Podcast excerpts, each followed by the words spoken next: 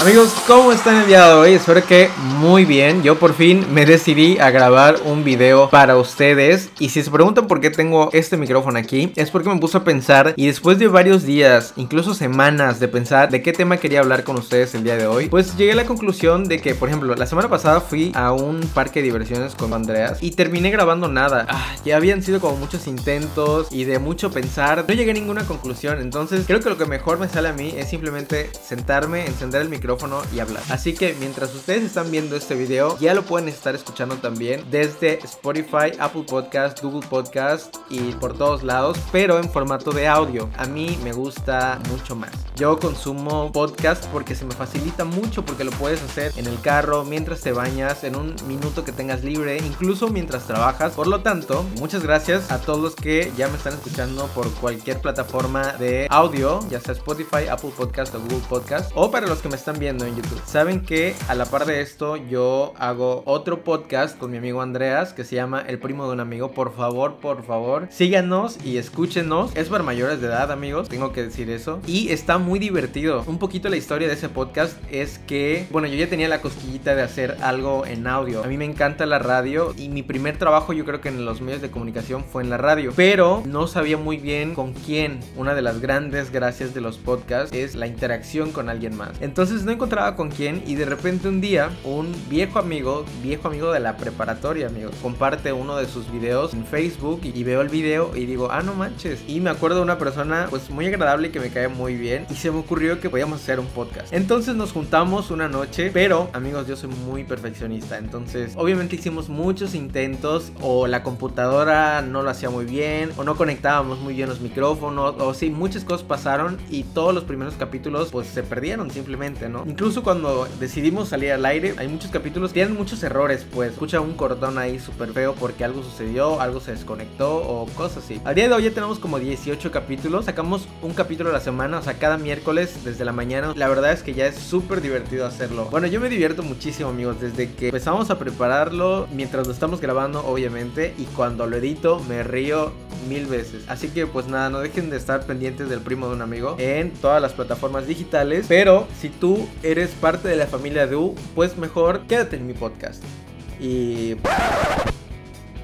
Me acaban de mandar una anécdota para el primo de un amigo. Lo, acabo de ver aquí en mi reloj. El primo de un amigo es para mayores de edad. En fin, el día de hoy les quería platicar más bien de por qué me había ausentado. Les quería hacer un pequeño resumen y contarles, platicarles un poco de por qué me fui todo este tiempo y por qué tardé tanto en volver. A finales del 2017 yo comencé a sentirme muy incómodo en mi trabajo. Aunque ustedes no lo crean o aunque no lo parezca, fui maestro y no solo maestro, fui director de una preparatoria y tuve muchos cargos adicionales a ese. Comencé siendo maestro luego fui director de la preparatoria, luego fui presidente de la Academia de Comunicación y luego fui representante de la zona norte de mi estado. Y me tocó encabezar muchos proyectos en favor de la educación media superior en Quintana Roo, a lo cual yo agradezco muchísimo, fue verdaderamente increíble poner mi granito de arena a la educación en nuestro país que tanto se necesita, pero la verdad es que no sé, no sé, no puedo decirles que era mi edad o simplemente no fue mi vocación y nunca lo será. Extraño mucho a mis alumnos extraño mucho la interacción con las personas, con la gente, pero también es un trabajo que demanda demasiado tiempo, demasiado compromiso y yo me di cuenta que mi calidad de vida, cuando yo comencé esto tenía amigos, estaba yo recién egresado, entonces estaba yo muy muy chavito, yo creo que tendría cumpliendo yo como 21 años. Imagínense todo esto fue demasiado para mí. Y es que sí, la verdad es que hay personas con algún cargo público que igual les vale madre, pero yo aprendí a tener mucho compromiso con lo que hago, pues obviamente por mis papás, ¿no? Entonces yo me acuerdo que un día tenía yo pocos meses de comenzar a dar clases y a la par estaba estudiando una maestría. Soy maestro en administración de negocios, para los que no sepan, de lunes a viernes trabajaba, los fines de semana estudiaba. Entonces en un receso salgo con mis compañeros de clases, estaba yo fuera de la escuela, enciendo un cigarro y estaba fumando con mis amigos y de repente siento que me tocan por atrás y volteo y es uno de mis alumnos, me dijo como, ¿qué onda profe? Y era justo un alumno, una vez entró a mi clase y olía cigarro, entonces yo lo tuve que reportar porque pues estaba fumando en la escuela. A partir de ahí me cayó el 20 de que yo no podía, que una cosa es enseñar una lección y otra cosa es educar a la gente y creo que no hay mejor manera de educar que con el ejemplo. Ahí fue cuando me cayó el 20 de que tenía que cambiar muchas formas para que mi trabajo tuviera un mejor impacto en mis alumnos. Pero a la par también se estaba yendo una parte de mi vida, o sea, los primeros 20 nunca se olvidan, ¿sabes? Los 20, 21, 22, 23 años es una etapa de oro. De repente yo descubrí que no iba a antros, no iba a bares, no tomaba en público, no iba a fiestas, no salía en fotos porque me daba mucho miedo que subieran una fotografía mía con una cerveza, por ejemplo. Sé que suena tonto para mucha gente, pero es algo que hasta el día de hoy mi papá practica. Hace poquito fue el Día del Padre y alguien lo felicitó y subieron una foto en donde él no está haciendo absolutamente nada malo, simplemente está en una comida y tiene una cerveza aquí. Pues nada, porque estaba comiendo normal un fin de semana. Y entonces a mi papá se preocupó mucho, pidió a la persona que bajara la fotografía. Y ese es el tipo de enseñanza que yo tuve, esa es la educación que yo tuve. Pero la verdad es que sí me estaba costando una época que no iba a volver. Entonces yo lo platiqué mucho con compañeros, con amigos, colegas y con mi familia. Y cuando les externaba lo que sentía que me quería ir, me decían que no lo hiciera. Era un buen trabajo, era un buen cargo, que lo estaba haciendo muy bien. Lo que no es para ti, simplemente no es para ti. Y un día me ganó un impulso, un impulso que yo generalmente no tengo. Yo soy una persona que me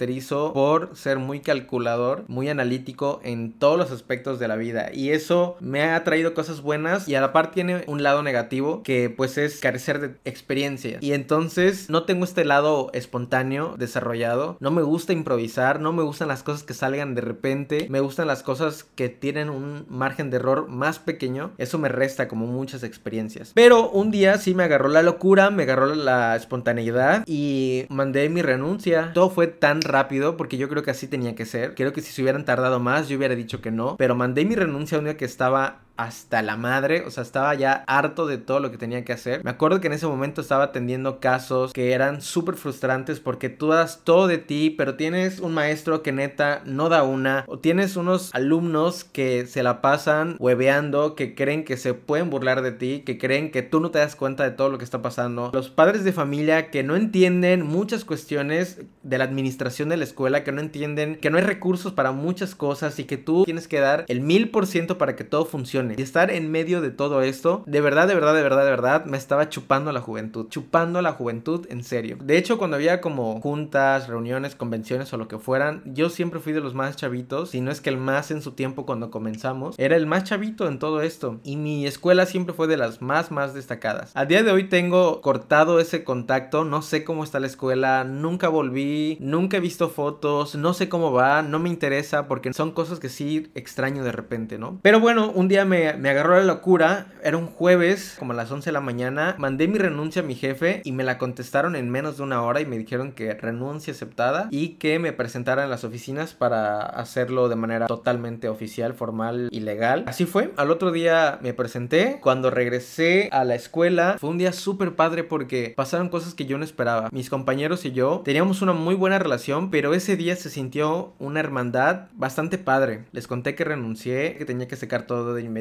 porque muchas cosas que yo tenía en mi oficina eran mías, que yo había comprado y ellos me ayudaron a sacar todo eso. Eran como las, ¿qué será? Como las 9 de la noche, 8, 9 de la noche. Y de repente llega un grupo de alumnos y nos dicen, profe, les invitamos a cenar. Me volteo a ver a mis compañeros y les digo, les dijeron, ¿verdad? Y todo el mundo así como, y pues ya les contamos que renuncié y que era mi último día en la escuela. Y ese día nos quedamos platicando, recordando, cotorreando hasta la una de la mañana. Fue una experiencia increíble. Yo les puedo decir que soy una persona que tiene relaciones entrañables con mucha gente. Y nada, eso solo lo trae trabajar mucho, tener valores y tratar de hacer las cosas de la mejor manera que puedas, incluso cuando no estás en el lugar que deseas. Porque yo les puedo decir que aunque ese trabajo no me hacía feliz, yo siempre daba el 100%, a veces el 200%. Pero bueno, decidí renunciar a mi trabajo y tuve que emprender la búsqueda a un trabajo nuevo. Y no me puedo quejar, la verdad es que me ha ido mucho mejor en todos los sentidos. Tengo trabajos que ya van más de acuerdo a mi edad. Ya no tengo que ser un súper ruco. Porque antes iba yo vestido a trabajar. Obviamente era muy chavito. Entonces me tenía que vestir de manera de que me viera un poquito más grande, ¿sabes? O sea, no usaba tenis ni de chiste. Diario me ponía zapatos formales. Usaba camisas de manga larga y pantalones formales. Pues nada, eh, me estaba yo enruqueciendo solo. Obviamente aprendes de cualquier manera, aprendes. Yo aprendí muchísimo en ese trabajo. A la par de esto, estaba terminando una relación de 5 años. Una relación que tuve y que tampoco expuse por lo mismo. Sabía y sé que muchos de mis alumnos o ahora mis exalumnos entraban a mis redes sociales y veían. Entonces todo lo mantuve siempre muy aparte. Y amigos, yo no sé si es mi personalidad o es que 5 años pues sí es bastante. Pues fue complicado terminar esa relación. Fue complicado ir y venir. Ya saben, terminábamos y volvíamos, terminábamos y volvíamos. Y eso fue todo el 2018 y todo el 2019 hasta que pues ya por fin se pudo. Y eso lo platiqué un capítulo hace poquito en el primo de un amigo, así que vayan y escúchenlo. Aparte me veo la necesidad de tener que dejar mi casa, obviamente por motivos de trabajo. Muchos saben que vivo en Cancún. Eh, pues ahorita ya me cambié dos veces de casa y de repente voy a casa y vuelvo, voy a casa y vuelvo. Mientras todo esto pasaba, yo encontraba un nuevo lugar para establecerme, para estar a gusto, para volver a echar raíz y volver a replantear todo lo que se estaba moviendo en ese momento. No tenía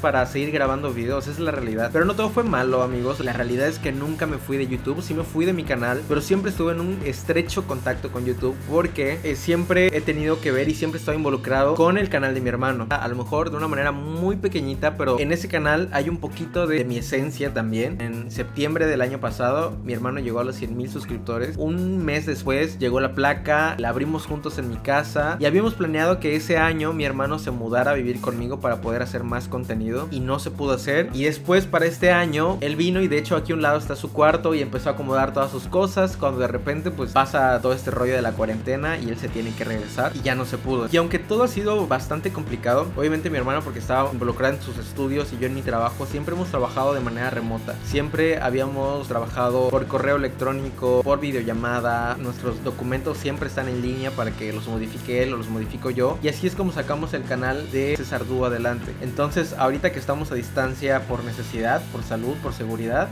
no la hemos sufrido tanto. Este 2020 ha sido increíble, ha sido de muchas enseñanzas y nada, lo que más agradezco es que ya puedo estar en este canal con una gorra y una playera. Ya no me importa si mis exalumnos están viendo esto porque ya no les doy clases y ya no tienen que aprender de mí. Realmente, amigos, yo tenía esa carga siempre. Sabía y estaba consciente de que muchos alumnos aprendían de mí no solo dentro de la escuela, sino que también afuera de la escuela. Para mí eso era una carga grandísima. Y pues nada, amigos, esto es lo que ha pasado en estos últimos dos años. Este 2020 ha sido increíble y ha sido súper bondadoso conmigo y con mi familia y con mis amigos y demás. Me encuentro en un momento muy bueno. Ahora solo tengo que encontrar el espacio y el tiempo para grabar. Y ustedes me dicen hacia dónde quieren que dirijamos este canal o este podcast a los que me estén escuchando en ambas versiones. Los que vengan por parte de la familia Du, no olviden comentar la familia Du. Espero que tengan una excelente semana y nos vemos en el siguiente video. Bye.